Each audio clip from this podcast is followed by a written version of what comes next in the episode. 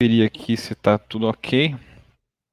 Não sei como é que vai ser a, a visualização, se vai ter muita gente, mas vamos, vamos ver. Deixa eu ver aqui se está transmitindo. Está transmitindo, legal. Transmitindo. Vou compartilhar aqui nos grupos do do Telegram. Do, do Telegram, que tem lá o, o nosso canal. Avisar que começou. É, podcast iniciado, podcast ao vivo. Iniciado. Vou avisar também no Instagram. Vou lá. Instagram. É, infelizmente eu tive essa mudança aí da perda do link, eu tive que é, desconfigurou tudo. Eu não consegui achar o link para essa pra, dessa nova live que eu criei, eu tive que. É, foi tudo de última hora. Eu não, não sabia fazer isso direito. Mas beleza, deixa eu ver aqui. Podcast iniciado. No Story. Aqui. Tá. Ah, não, aqui tá para publicar, não. Publicar não. Story. Uh, aqui. Podcast iniciado. Verde aqui. O YouTube. Legal.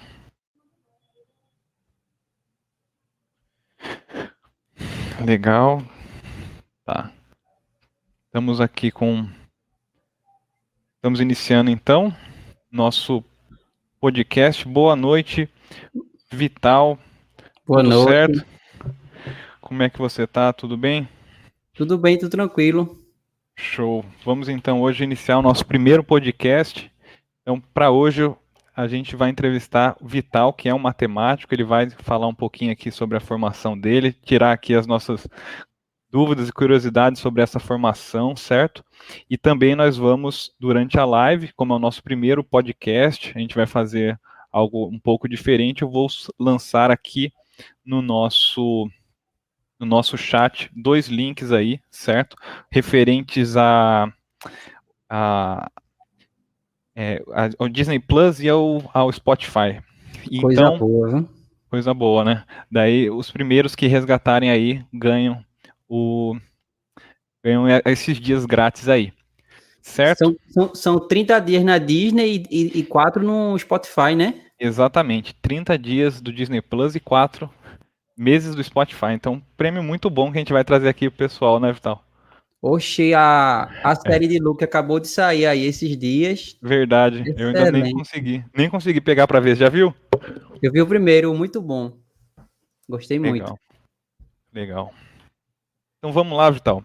É, se apresenta um pouco, fala da sua formação em matemática, explica aí aonde você está atuando, o ramo de atuação, depois a gente vai entrando melhor nos detalhes. E boa Bom, noite aí, pessoal, que quiser mandar boa noite aí no chat aí, sinta-se à vontade. Boa noite, pessoal. É, meu nome é Vital, né, como o professor Nazir falou. Eu sou formado em matemática, em licenciatura em matemática, eu cursei minha graduação aqui em Pernambuco, na UFRPE, que significa Universidade Federal Rural de Pernambuco. E é, meu curso tem quatro anos e meio de duração, porque é licenciatura plena. E lá no meu curso eu cursei tanto cadeiras de, da área de educação, voltada para o ensino de matemática e para o ensino em geral, como também as cadeiras voltadas para matemática pura, né? Que a gente faz essa, a gente faz essa divisão assim no curso. É, e atualmente eu atuo na área do ensino básico. Eu dou aulas para o ensino médio, primeiro, segundo, uhum. terceiro ano do ensino médio, e dou aulas também como monitor do Marinha. Legal. É, e, paralelo a isso, né, eu estou fazendo uma segunda graduação, que é Engenharia Elétrica, na Universidade de Pernambuco. Legal. É, é federal também, Vital? É, não, é estadual. Estadual? Ah, daqui. legal, legal. Parabéns aí, Vital. Uma grande formação aí. E vamos lá. Vital, o que, que é matemática para você? Você que decidiu fazer matemática, o que, que é matemática? Rapaz, essa pergunta é filosófica, assim, porque tem um grande debate né, na matemática. Assim, quem estudou um pouquinho de, até de filosofia já escutou falar sobre isso, que a gente se pergunta sempre, a matemática ela foi criada ou foi descoberta, né? Porque se ela foi criada, você pode falar, matemática é cultural, digamos, ela é uma invenção humana. Você pode dizer assim, você pode dizer isso, né? Ou uhum. se ela foi descoberta, você pode falar que é, ela é uma linguagem que descreve algum tipo de padrão, algum comportamento. Então, assim, quando alguém me pergunta o que é matemática, de forma resumida, eu costumo falar que ela é uma ciência dos padrões. Porque a gente se preocupa muito em encontrar padrões, seja padrões é, assim em figuras geométricas, sejam padrões algébricos, sejam padrões de simetria, seja padrão de padrão dentro do caos, que a gente imagina assim, acho que não tem um padrão ali, mas tem, né? Ah, então, de, quando alguém me pergunta de forma geral, eu costumo dizer que matemática, para mim, embora não seja uma definição é, única, não seja a unicidade da definição, né, mas para mim matemática é a ciência dos padrões. Legal. Derinaldo mandou boa noite, boa noite. Boa Derinaldo. noite, Derinaldo. Vital, você falou um assunto aí e eu recordei aqui. A gente, quando estuda um pouquinho de matemática, assim, um pouco é, mais aprofundado, a gente tem a parte de axiomas, começa ali com axiomas. Então, isso. quando a gente está trabalhando com isso, a gente está considerando que a matemática ela é uma linguagem, certo? Que ela foi descoberta, no caso. Isso. Então, entendi. Legal, muito bom aí a sua perspectiva. Interessante. E Vital, por que, que você escolheu a matemática, visto aí a sua definição que você considera matemática por que você escolheu cursar matemática? Rapaz, minha, minha, meu caminho até a matemática foi muito, é, assim, senoidal, sabe? Teve muitos é. altos e baixos. Porque, assim, eu não gostava tanto de matemática no ensino médio. E Interessante. Era, eu não gostava tanto. E, assim, e no fundamental, como é que era? Também não, nunca fui muito fã de matemática, não. Assim, o que acontecia? Embora eu não gostasse uhum. de matemática, ia porque, é, eu ia razoavelmente bem. Eu conseguia é, estudar sozinho matemática, conseguia abstrair, né? Porque é um, um tópico de que muitos estudantes do ensino médio têm dificuldade na abstração. Eu conseguia abstrair as coisas e isso me ajudou. Mas assim, não era uma coisa que eu pensava em fazer, não. Aí eu fiz vestibular para química industrial, que era o que eu queria uhum. de fato. Só Legal. que na época eu não consegui passar. E aí eu pensei, caramba, eu vou, eu não quero pagar cursinho de matemática para fazer um outro vestibular. O que é que eu posso fazer? Na época era o SISU, né? Que você tinha duas opções.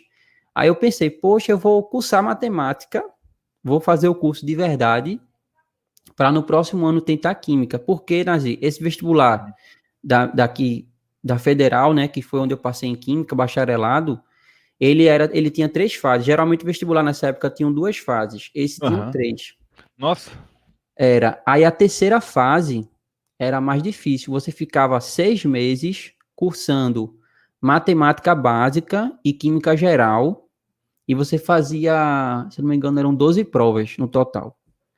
Aí com essas notas, vocês entravam no curso ou não. Então tinham três peneiras. A primeira peneira era a peneira da primeira fase do vestibular, que era uma prova da Covest que a gente fazia. A segunda peneira era a peneira da Federal, uma prova da própria Federal, quer dizer, era o Enem. E a outra peneira era a peneira da terceira fase. Então só tinha, o curso tinha 20 vagas, né? E assim, eu estava decidido a cursar matemática na Universidade Federal, porque essa matemática básica que eles davam era a graduação, era a universidade que ia dar isso para gente. Ia contratar um professor da universidade e um dois professores, né, um de químico e de matemática. mas era uma matemática que, por exemplo, cobrava uma coisa que você conhece, cobrava princípio da indução matemática, pô. Cobrava uhum. de verdade, ó, demonstre utilizando o PIF. Isso. Pô, cara, aí eu tinha visto essas, eu tinha visto essas provas, né? Como uhum. é que elas eram feitas e eu perguntei, caramba, nenhum cursinho ensina isso não, pô. É. Assim, é, eu, eu, eu, fui ver isso especificamente quando eu comecei a estudar para o IME. É uma matemática mais pesada mesmo. É, é no médio é completamente fora ali do, do escopo. É, e justamente cai no IME por quê? Porque o IME ele não cobra as outras ciências, né? No IME cai só matemática, física, português e inglês. Então, eles aprofundam nessas matérias porque eles não cobram as outras. Mas então é uma, uma prova muito difícil aí, Vital, que você está comentando, né? Matérias bem aprofundadas, foi, bem interessantes. Foi. Aí eles Legal. fazem isso justamente para peneirar bem, né? Aí eu fiz matemática um ano, fiz a zero o curso assim, digamos. Eu fiz é, para valer e tava com a cabeça em química. Uhum. Aí eu lembro até hoje, quando eu terminei assim o segundo período, né? Eu fiz dois períodos lá que eu fui fazer vestibular, minha professora de, de aritmética dos inteiros, que é uma cadeira de. É uma, é uma álgebra básica. Ela chegou para mim e disse: Vital, não vá para química, não, fique aqui. Só que eu tava com a cabeça em química, né? Aí eu fui fazer. Aí eu fiz o vestibular, seis meses, né? Desse, dessa terceira fase que a gente fica. Passei em primeiro lugar, mas veja que curioso. Eu passei em primeiro Parabéns lugar. Aí, Vital. Por conta da minha nota de matemática, pô. Ah, então não o destino nem... era, era matemática. Era, não foi nem química. Aí assim, uhum. aí beleza, eu comecei a cursar química, só que eu percebi que eu não gostava durante o curso, que eu gostava de matemática. Aí, quando eu me encontrei, né, sabendo que eu perdi, que a gente só dava aula quando perde, né, Nazi? Eu me encontrei assim, percebi que gostava de matemática fazendo química. Porque química é uma ciência né, da natureza, então ela é muito assim, experimental. E eu percebi Sim. que eu não gostava disso, pô. Eu costumo dizer o seguinte, que as ciências da natureza em geral, a regra ela tem uma exceção, né? Sim, é principalmente química, né? Uma, várias modelagens e vários modelos, um tentando complementar o outro, o próprio modelo atômico, o inicial é, ali. Porque é, uma, é. é ciência, né? a ciência da natureza. E a matemática, isso me incomodava muito em química. E a matemática, eu percebi que a regra, ela é uma é regra. É, é fechado, né? É. Isso. É um conjunto muito. algebricamente fechado. Então, assim, aí eu fiz o vestibular de transferência. Aí, assim, foi tortuoso o meu caminho. Eu nunca pensei cursar, acabei percebendo que gostava de cursar de fazer matemática com uma coisa que eu achava que gostava. Eu achava que gostava de química, achava que não gostava de matemática. Legal, legal. Interessante, Vital. Muito, muito interessante essa história aí, como você caiu na matemática. Muito, muito interessante. E, Vital, a grande dúvida do pessoal, principalmente acredito dos nossos seguidores, nossos seguidores acredito que a maioria é de engenharia, né? Mas veja aí que temos bastante é, é, alunos interessados nas áreas exatas, pessoal de física e matemática também. Eu, eu vejo que tem muitos que me seguem também. Mas, justamente para matar a curiosidade de todo mundo, como é a graduação de matemática em geral? O que você percebe que é, é você viu na matemática, no curso de matemática, que você não está vendo no curso de engenharia, por exemplo, as matemáticas são distintas, tenho certeza disso. Uhum quais as diferenças e como que é. Eu, até eu estava querendo saber essa pergunta. Então, é, vou falar duas coisas aqui, dois tipos de cursos, né? Porque eu fiz o curso de licenciatura. Uhum. Só que existe o curso de bacharelado. Só Qual que, é a diferença, meu... Vidal? Então, é o meu curso, ele era uma licenciatura plena. A diferença básica é o seguinte: o curso de licenciatura você vai cursar, vamos supor, se tem 10 cadeiras, quatro cadeiras são de educação e seis são de matemática pura. O curso de bacharel é dez cadeiras de matemática pura, entendeu? Então a diferença básica é essa. A licenciatura você hum. cursa uma parte de educação, cadeiras de educação, bacharel é só cadeira de matemática pura mesmo. Entendi. É... Você fez licenciatura, certo? Licenciatura. Legal, legal. Só que como o meu curso é um dos poucos cursos que é dessa forma. A, a UFRPE, a Federal Rural, é uma das poucas universidades que tem um curso dessa forma. É licenciatura plena. Por quê? Não são Entendi. só quatro anos, são quatro anos e meio. Aí, nesses quatro anos e meio, você pode escolher cadeiras que seja equivalente a um currículo de bacharel, entendeu? E foi isso, foi isso que eu fiz. Legal. As minhas, que são as eletivas. As eletivas que eu tive no curso, eu escolhi cursar cadeiras pensando na minha área de pesquisa, né? Uhum. É, e aí, o curso de matemática, no sentido geral, ele vai ser o seguinte: o que é que vai diferenciar para a engenharia? A gente vê todo o ciclo básico da engenharia no sentido de matemática, ou seja, cálculo 1, 2, 3, 4, EDO. Você vê com esses nomes, Vital, é, por exemplo, cadeira de cálculo 1, é o mesmo nome? É igual? Ou não? É Você igual. Vê... Ah, é igual. É igual. Ah, legal é, cálculo 2, 3, 4, série de sequências, EDO, EDPs, né? Então, assim, linear. ciclo básico a gente, álgebra linear, esse ciclo Legal. básico a gente vê. É, e algumas universidades ainda tem cálculo numérico. O meu, minha licenciatura não teve cálculo numérico, entendeu? Uhum. Mas algumas matemáticas, alguns currículos têm. Entendi. Só que o que diferencia muito a matemática da engenharia é a questão das outras cadeiras. Esse tronco comum do ciclo básico, todo curso de matemática tem. Quais são as outras cadeiras? A parte de álgebra, quando eu digo álgebra, não estou falando estritamente a linear, estou falando álgebra em geral. É um campo muito grande. Uhum. É, você tem cadeira de teoria dos grupos, teoria dos anéis, teoria dos módulos. A gente tem cadeiras de aritmética dos inteiros, que é um pré, digamos, é o pré-requisito para a teoria dos anéis. É, são tudo estruturas algébricas, né? Acho que o espaço vetorial é uma estrutura algébrica, né? Mas tem outras. Hum. É, a gente tem cadeiras também voltadas para o formalismo, estritamente o formalismo matemático. Por exemplo, a cadeira de geometria euclidiana, que foi o que você falou no começo, Nazi. A geometria euclidiana é uma das geometrias ah, possíveis, sim. né? Que é feita no Por plano. Exemplo, é, a geometria numa esfera já quebra tudo, né?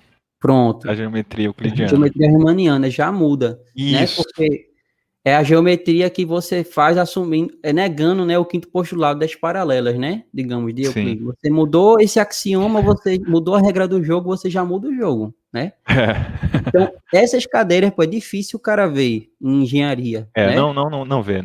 Nem no IME ali a gente chega a ver, Pronto. não vê, não. Aí você tem cadeiras puramente algébricas, por exemplo, eu cursei uma cadeira chamada de álgebra comutativa, né? É, na minha graduação, que assim é uma extensão de teoria dos anéis, que é outra cadeira já. É, a gente tem geometria diferencial, que eu acho que você já deve ter ouvido falar em teoria da relatividade, né? Que utiliza ah, sim. Geometria diferencial. Tensores, tudo mais. Sim. Tensores, isso. Uhum. A gente tem também cadeiras voltadas para aplicação né? O meu curso, assim, até onde, quando eu paguei, ele não era tão voltado para matemática aplicada. Tem graduação em matemática que é voltado mais para a área aplicada. O meu era voltado para a área de matemática pura mesmo, sabe?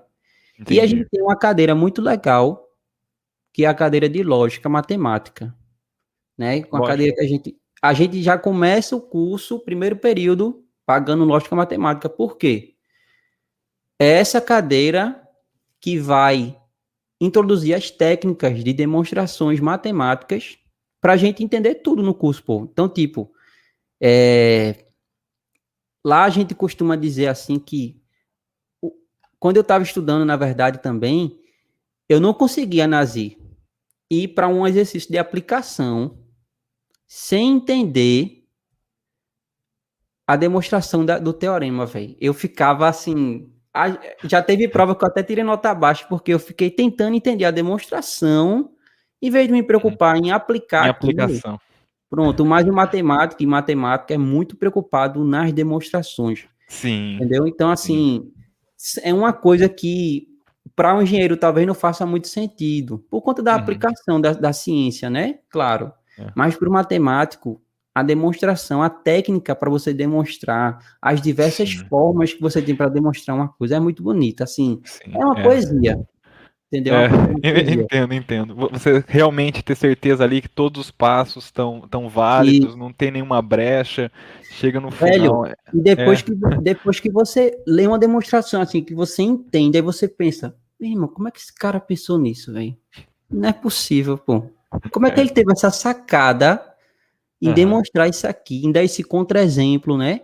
Feito é, demonstração por contra-exemplo, sim. Contra-exemplo, demonstração por absurdo. Você fica por pensando, absurdo. caramba, como é que esse cara conseguiu ver isso? Entendeu? É, então, assim. Demonstração por absurdo, eu acho fenomenal. É Muito uma bonito. sacada excelente, pô. Eu, eu, já utilizei umas vezes com alguns alunos nossos do, no Engemarinha já, bem, bem legal.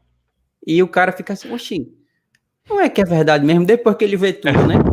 A é. primeira demonstração da, por absurdo que eu vi, que eu acho que vocês já conhecem, é da irracionalidade da raiz de 2. Foi a primeira. Ah, Pronto, ela, a, ela foi a primeira? Eu não sabia. Foi a primeira, a primeira que eu vi assim no curso de lógica foi essa. Uhum. Irracionalidade da, da raiz de 2. E assim, isso que difere muito o curso de matemática para um curso de engenharia, porque a gente está preocupado com o formalismo uhum.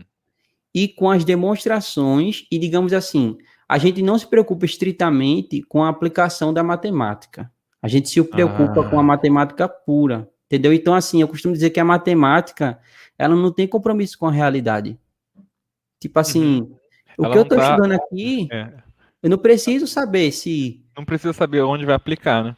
Isso, não precisa estar tá na, é aquilo, é aquilo.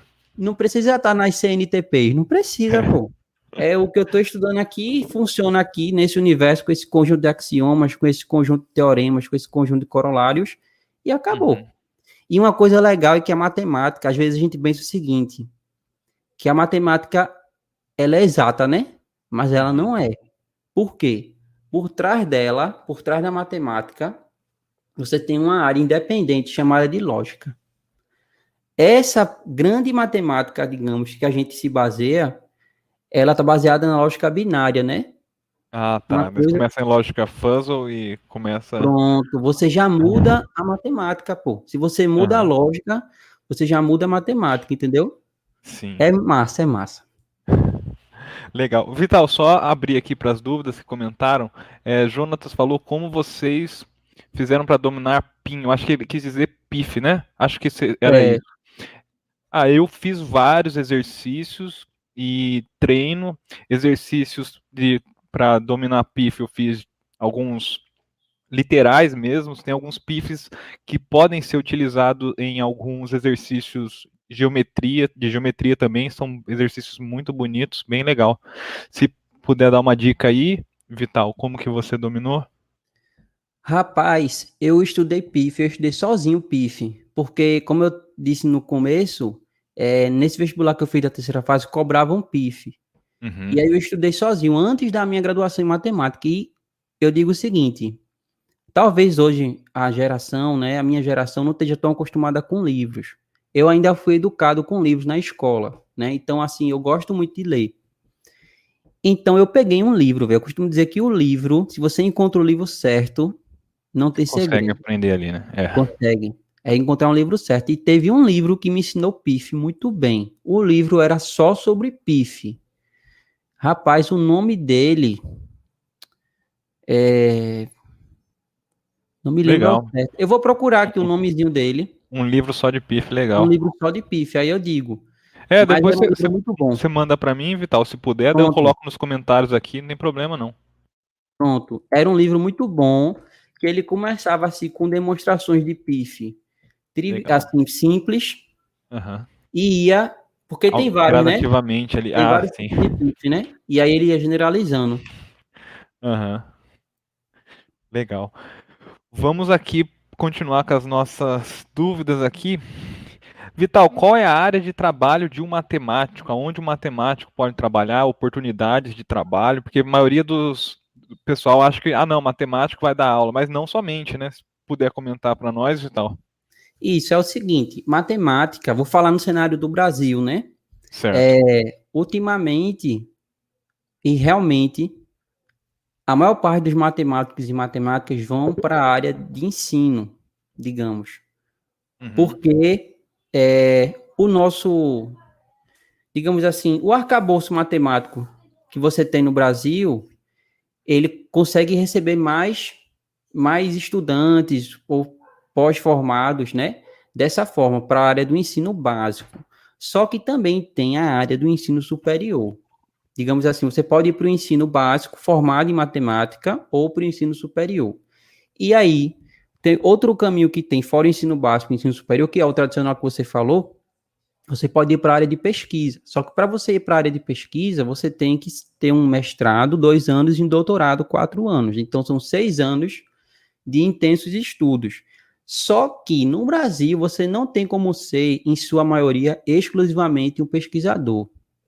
Geralmente, o professor, ele. Já falei o nome. Geralmente, o pesquisador, ele também é professor. professor. Então, você faz do, é, através do mestrado e do doutorado, só com doutorado, digamos, você consegue se tornar um pesquisador, porque aí você faz um concurso universitário uhum. e lá no uhum. concurso eles vão falar, ó, estamos precisando de pesquisador na, na linha de pesquisa tal. Se for a sua linha de pesquisa, por exemplo, se for na área de álgebra, pô, é minha linha de pesquisa, então você faz o concurso para professor e também fica pesquisando. Então tem a área da pesquisa, mas não exclusivamente pesquisa. Aqui no Brasil você tem que ser professor e pesquisador. Salvo engano, no IMPA, talvez seja o único instituto que você consegue ser somente um pesquisador, né? Ou na sua ou na maior parte do tempo.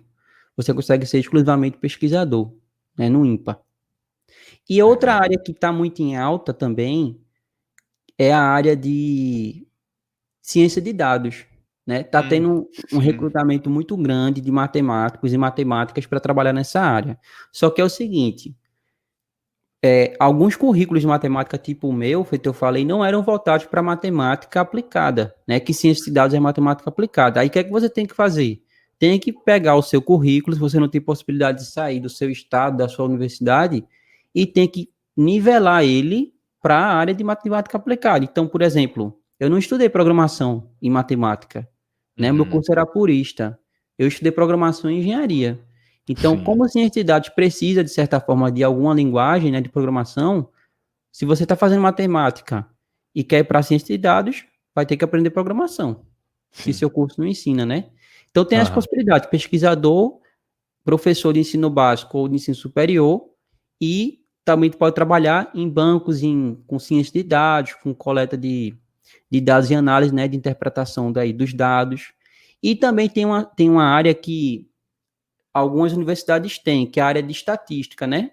Você pode ser hum. matemático e atuar também como estatístico, certo? Embora existam cursos estritamente estatísticos, são áreas distintas. Estatística é uma coisa, matemática é outra. Aqui em Pernambuco a gente tem o curso de estatística na Universidade Federal. Legal, legal. Vital, a grande pergunta aqui que eu acho que a maioria dos, dos nossos espectadores aqui também tem essa dúvida. Por que, que todos, na sua grande maioria, consideram a matemática difícil? Porque os alunos, em geral, consideram a matemática uma ciência difícil. Rapaz, essa pergunta aí eu tenho que ter cuidado com a resposta, porque eu sou professor de ensino básico, né? Então, com certeza, eu tenho alunos que isso é normal, que acham a matemática difícil. Assim, Nazi, é uma pergunta que eu acredito que não tem uma resposta única, mas com a minha breve experiência, né? Eu me formei em 2017, se não me engano. É, eu vejo da seguinte forma: o, tem uma. O MEC, né, digamos assim, ele estipula o que é que você tem que ensinar uhum, nas sim. escolas. E, na minha visão de professor, eu acho muito um conteúdo muito rígido, muito preso, tá? Então, o que é que eu vejo acontecer?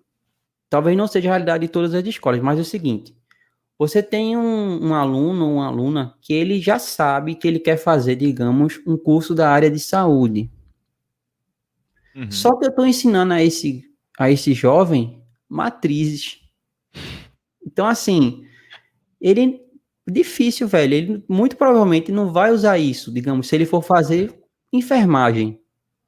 Tem entendeu? um desinteresse ali da matéria, né? Natural, pô. É. E eu acho o seguinte, a gente acaba colocando muita coisa de matemática para esse menino estudar, uhum. ele acaba aprendendo pouca coisa e não consegue aprender o básico, que era o quê? Fazer contas de somar, multiplicar, dividir com número decimal, com fração, porcentagem, né? Saber ler um gráfico, interpretar um gráfico. Então é o seguinte, eu acho que talvez a matemática ela seja difícil, porque no, começa do ensino básico. No ensino básico se vê muita coisa e que talvez é, alguma dessas coisas que você vê não seja interessante para você. Entendi. Então eu acho que a matemática ela devia ser assim. Poxa, eu sei que eu sei que eu quero fazer saúde, beleza. O que é que eu preciso saber? Eu preciso saber no mínimo isso. Eu acho que o currículo devia ser estratificado. Chegava numa determinada série, você estudava até o básico ali. Pô, isso aqui eu tenho que saber. Depois você é, ramificava. Não, você quer saúde, beleza, você precisa saber isso. Você quer, você quer a área de exatas? Então você sim vai especificar mais o que você quer de matemática, porque para esse menino, ou menina, vai ser mais interessante. Então, eu acho que Sim. talvez ela seja difícil, porque o jovem vê muita coisa, né? Ele uhum. vê muita coisa e talvez essas coisas ou algumas delas não sejam tão interessantes para ele. Outra questão que talvez ela seja difícil para a gente é porque ela não tem, como eu falei, aplicações em algumas uhum. áreas, né? Então, assim, talvez algumas coisas não sejam fáceis de você mostrar a aplicação da matemática. Por exemplo, números complexos. Ah. Se você chegar assim para um, até um professor mesmo de ensino é, básico e perguntar para ele, e aí, tu fala que os números complexos, qual é a aplicação disso aí? Eu pensando aqui, eu como professor, eu penso assim, é. pô, números complexos eu sei onde tem. Na engenharia elétrica tem a é isso que eu falar, engenharia né? elétrica já aparece ali em circuito é direto, o, né? É o comum, né? tudo mais. É. Isso. Mecânica quântica, quem estudou também. aí um pouquinho de física, tem também aberto. Mas você vai explicar isso para o jovem do ensino fundamental, né, ou digamos do ensino médio, é complicado. Matrizes também, outra, outro assunto meio chatinho de você explicar as aplicações de forma direta, né? É, então. É, até na, na engenharia vinha um assunto bem abstrato que era é, um número, um escalar elevado a uma matriz, era já bem, bem abstrato. Isso. É abstrato, pô. Então, essa própria abstração da matemática torna, de certa forma, difícil de você é, de você tornar ela, digamos, fácil. Então, então Fê, são duas coisas. Uma é muita coisa para você ver e a outra é muita coisa abstrata para você ver. Que coisas abstratas, naturalmente, para qualquer cérebro, para a maioria, leva, leva tempo para você se acostumar, pô. Leva tempo. Só que você tem um alguém superior que diz, ó, você tem que ver esse conteúdo aqui com o menino do ensino médio. É. Nesse tempo, entendeu? Então, a gente faz o possível, né? Mas a gente sabe das limitações. Vital, a gente está no meio aqui da nossa live. Eu vou fazer o seguinte: eu vou colocar o link aqui. É, qual o, o melhor link que você considera, Vital? O do Spotify ou do Disney Plus? Que eu vou deixar Rapaz, o melhor para o final. Na, exata, um na atualidade, eu considero da Disney. Da Disney? Então eu vou fazer o seguinte: eu vou soltar do Spotify agora. Eu só peço que quem resgatar. Deixa eu ver se vai conseguir. Quem resgatar aí que comente, faça um print no Instagram, marca lá professor Nazir, só para a gente ter registrado que a gente soltou o código aqui para vocês mesmo, tá? Compartilha ali com os amigos, fala aí que a live foi legal. legal. Então vamos continuar aqui. Peço que continuem aqui, apesar de ser soltado o código. Vamos ter mais um, certo? Vamos lá. Show de bola. Vital, qual, agora essa dúvida aqui, acredito que muitos aqui também vai querer saber qual a sua resposta. Qual o problema matemático mais difícil que você já resolveu? Vixe Maria. Rapaz, essa pergunta aí, eu posso dizer o seguinte, ó. Na minha graduação, eu ah. vou, vou dizer duas coisas.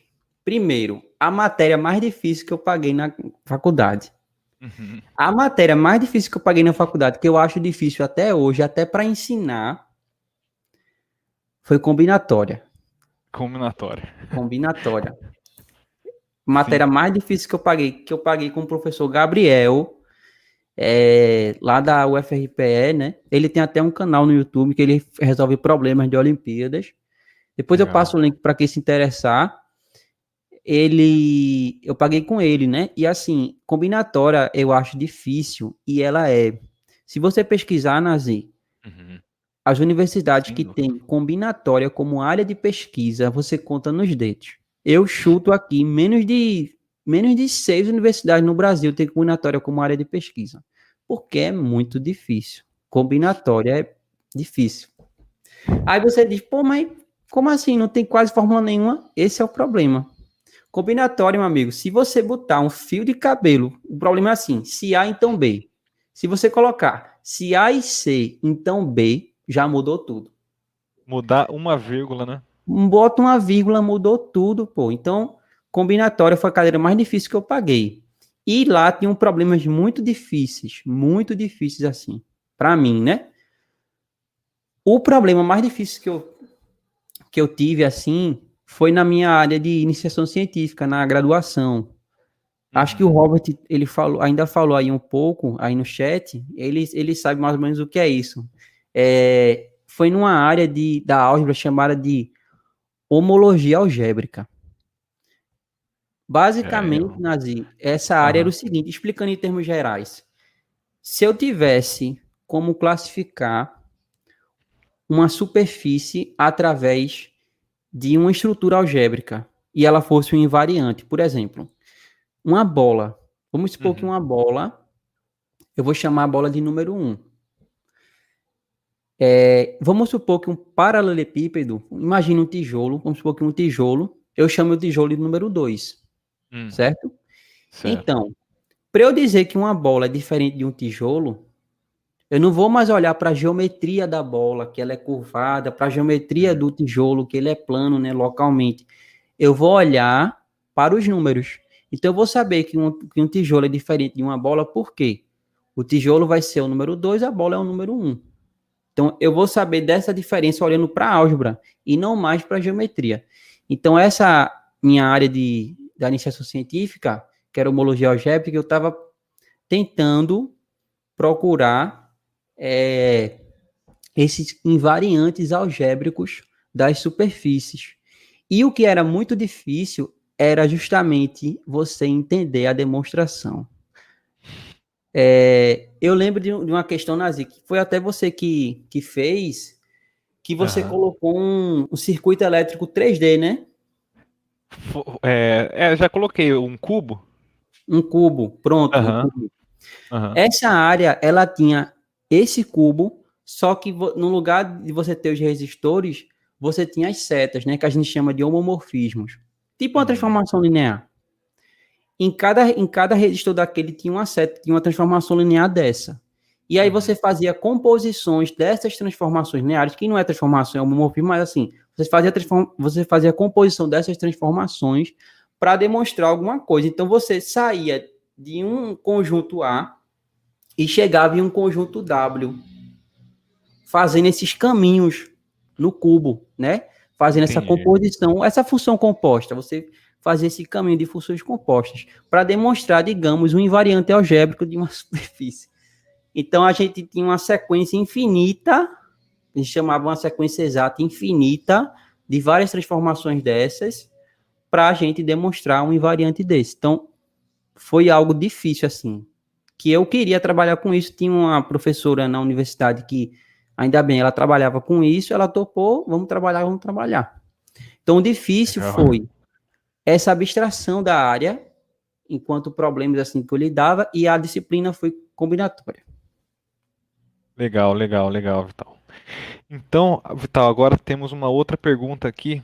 É o que você diria sobre o INPA, um Instituto de Matemática Pura e Aplicada, certo? Lá temos alguns grandes nomes, mas vamos começar pelo INPA, porque a maioria dos pessoal aqui com certeza não, não tem conhecimento. Sim. Ó, o INPA, eu já fui lá duas vezes. Eu fui nos colóquios, né? Nos colóquios do INPA. E assim, é a, é a nata, né? o ímpar ele é a nata da matemática pura e aplicada porque IMPA é Instituto de Matemática Pura e Aplicada. Uhum. Há um tempo, esse aplicada era com A minúsculo, mas agora está ficando com A maiúsculo, porque eles realmente estão dando muita ênfase em matemática aplicada lá. Legal. E assim, é, é muito fantástico o IMPA. A atmosfera você respira assim nas lá, a atmosfera ah. do IMPA é muito boa. É, o, o, o, IMPA é, ele é no Rio, né, Vital? Eu lembro no que Rio. durante o IME tinha alguns amigos meus que faziam cadeira no IMPA, mas eu nunca tive o interesse de, interesse de ir para essa área, não. Mas o pessoal falava realmente isso, que era fenomenal a, o ambiente, né? Um, o ambiente a, a é harmonia propício ao desenvolvimento matemático, né? E, e uma coisa, Nazi, que acontece lá é o seguinte, cara. É, no IMPA, o pesquisador ele se preocupa com a pesquisa. Uhum.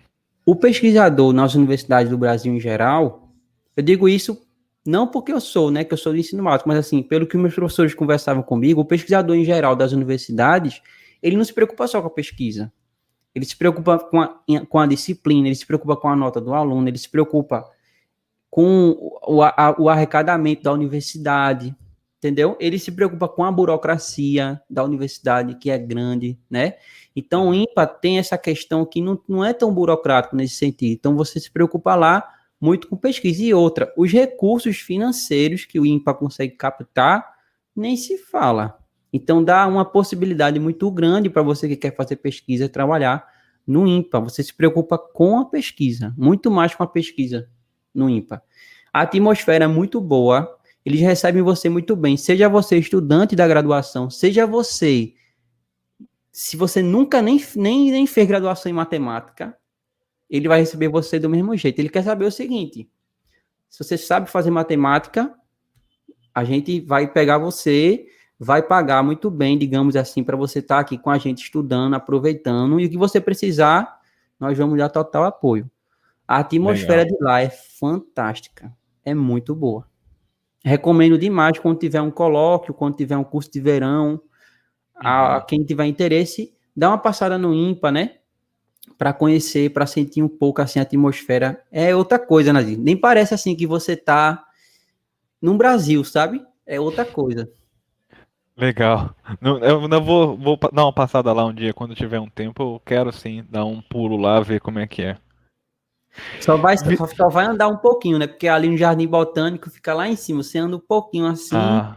dá uma subida, mas é massa. É muito bom. Legal. Vital, no Brasil a gente tem um medalha Fields, né, que seria o equivalente ao prêmio Nobel para a área de matemática, né? Tem alguns critérios diferentes, né, mas é o que seria equivalente, né? O medalha Fields é dado só até quem tem 40 anos, né? Tem algum desses critérios, mas isso daí não quer dizer nada. A gente tem aí o equivalente ao prêmio Nobel na área de matemática, que é o nosso isso. Arthur Ávila. Arthur Vital, Ávila. Como você enxerga isso para nós brasileiros tendo um medalha Fields, né? O que, que você acha disso? O que você tem a comentar sobre isso?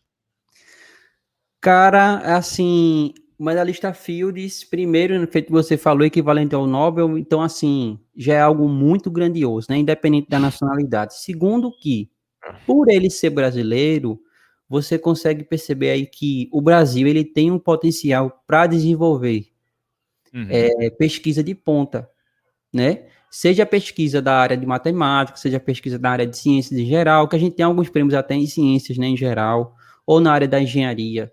Então a gente tem um potencial muito bom, né, para esse desenvolvimento de pesquisas. É, e isso, isso mostra, né, outra coisa também em particular, o Arthur Ávila, ele não tinha feito graduação em matemática.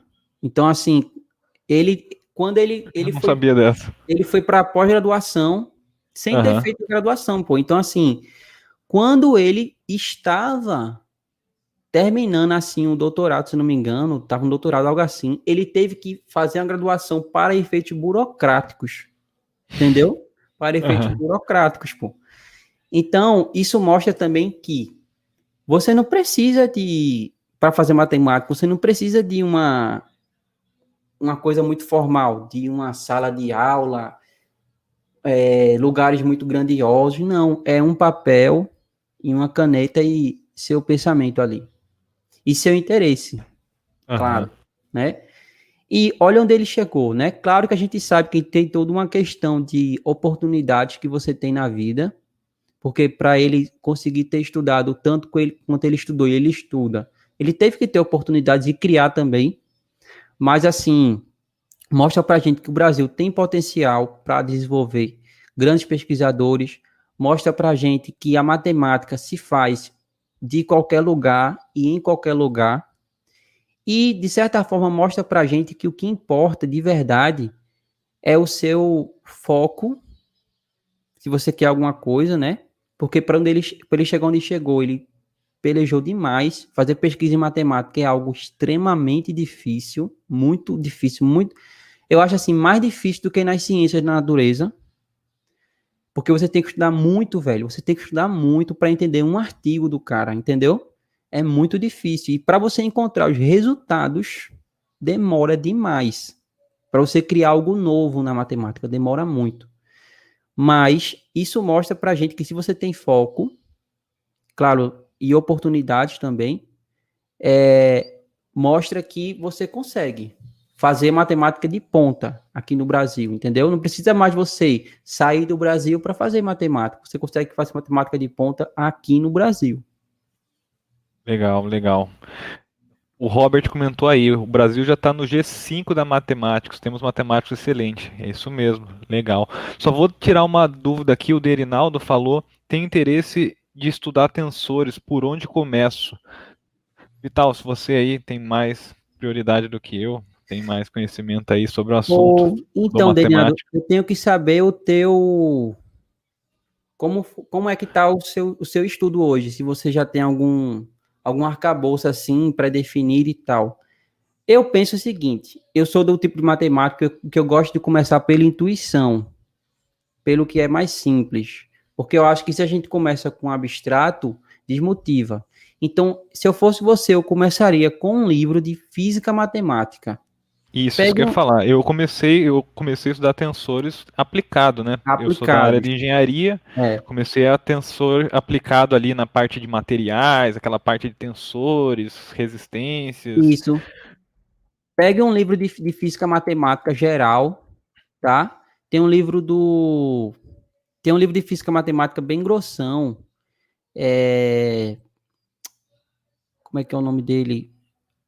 Do Afkin tem um livro de física matemática do Afkin, bem grossão, que ele tem vários tópicos. Pegue, pegue só o tópicozinho de tensores. Comece ali. Depois que você entender o básico, como você faz as operações, como você calcula, aí você procura as aplicações, aí você procura a formalização. Mas eu recomendaria você começar do básico. Comece o seguinte, antes de os livros, vá no YouTube e digite aplicações de tensores ou o que é tensores garanto que você vai achar vários vídeos para lhe dar intuição. Só depois que você tiver intuição, que você souber explicar o que é tensor, tanto para quem não conhece quanto para quem conhece, aí você vai para o formalismo. Mas pegue primeiro a intuição, comece no YouTube. Vital, agora vou falar de um problema que eu pesquiso desde que eu tenho uns 12 anos de idade o grande problema dos números primos. Eu tento mexer com ele desde que eu sou pequenininho. E você acha, Vital, que vai ocorrer ainda nós termos uma fórmula geral que descreve os números primos? Eu tenho minha opinião, eu quero saber a sua aí. O que, que você acha sobre isso, sobre esse assunto? Se quiser dissertar sobre o assunto também, fique à vontade aí, Vital.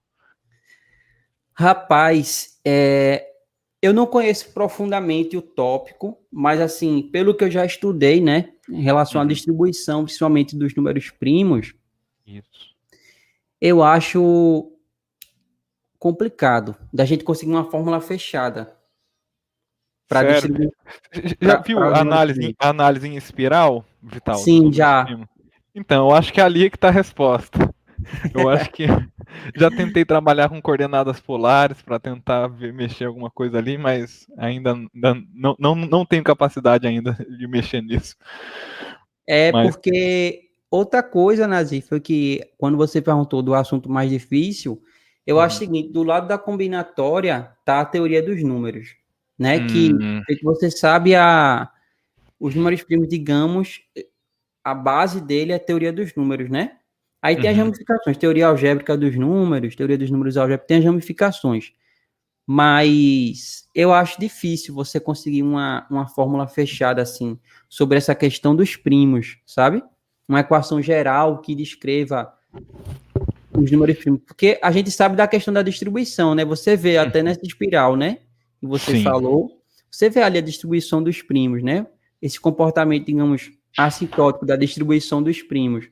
Mas assim, eu acho difícil, velho. Acho difícil. Com o conhecimento que eu tenho, que é, que é pouco, né, em relação aos pesquisadores, eu acho complicado. Mas vamos ver, né? Legal, legal. Vital, vamos aqui para nossa pergunta aqui mais filosófica aqui, antes de encerrarmos a nossa, o nosso primeiro podcast, certo? Vital, você que já estudou matemática, está estudando engenharia, tem um grande conhecimento aí. Eu quero saber, no final das contas, o que você considera sobre a seguinte pergunta: O que é a vida? vou falar, como eu sou matemático, vou falar aqui que a vida é 42. 42? 42. Quem pegar a referência vai sacar. A vida para mim é 42. Dei uma pesquisada aí, bota assim, sentido da vida, 42. Vão se ligar. Mas assim, no sentido geral, né? É, para mim, velho, a vida assim, eu sou do tipo de pessoa que eu sou muito existencialista. Quando eu estava no ensino médio, eu tive contato com a filosofia no meu primeiro ano, né, do ensino médio.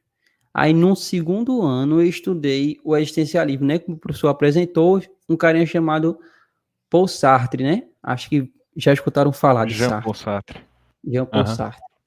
E eu acho que a gente não, não vem com essência, sabe?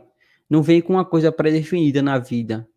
Acho que a gente faz a vida, né? É, e a gente tem que dar esse sentido sobre o que é a vida, o que é a representação da vida até pra gente. Cada pessoa tem um tipo de representação da vida, né?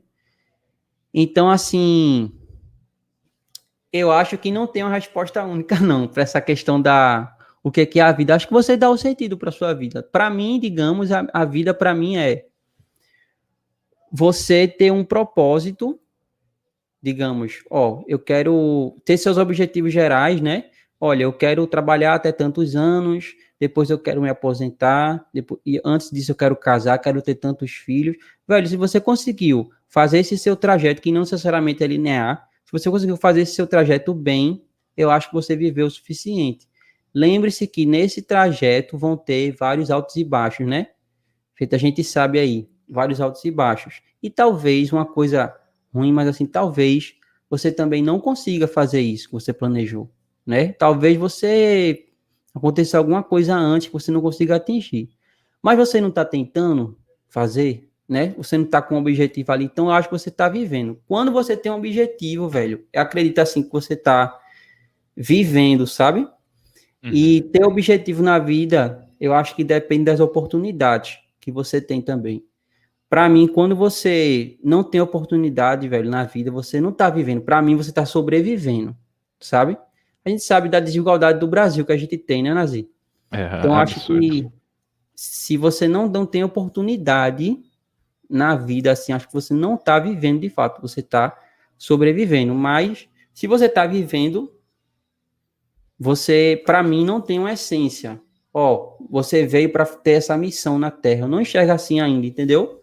Feito algumas culturas Algumas religiões enxergam até culturas mesmo. Ó, oh, você veio com essa missão na Terra. Não, para mim, velho, não tem uma coisa pré-definida.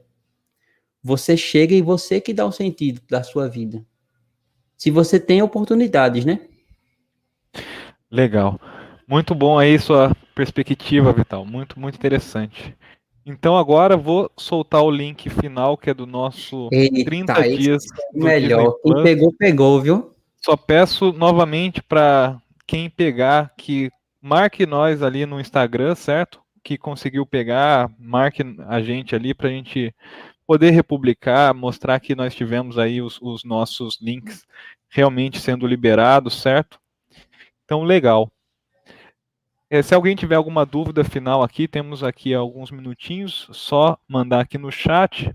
E pessoal mandou aqui, vou agradecer aqui, Derinaldo, Jonatas, é, Robert, muito obrigado aí pela participação ao vivo aqui conosco, certo? Muito boa, muito boa. Então, legal.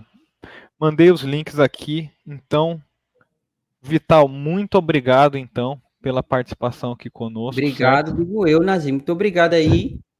Obrigado de verdade. Gostei muito né, de falar um pouquinho aí da matemática, falar um pouquinho da, da pesquisa na matemática, né? Uhum. E assim, é, futuramente a gente pode fazer outras lives, né? Se a gente é, ver outros temas também legais, que tem muita coisa para se falar de matemática, né? Tem muito, muito tema interessante para se falar a respeito da matemática, técnica de resolução de problemas, muitas coisas, né? Compartilhando as experiências da gente, né? Legal, então, legal. Assim, muito Boa agradecido. ideia, Vital. Então fica, fica aberto aqui o convite, Vital. Próximas vezes vamos sim te convidar aí, vamos trazer aqui novos temas. Vai ser, vai ser interessante. Então é isso, pessoal. Muito obrigado pela participação de todos. Vital, novamente, realmente agradeço aqui, disponibilizar aqui obrigado uma hora mesmo. do seu dia aqui para nós. Fico muito agradecido.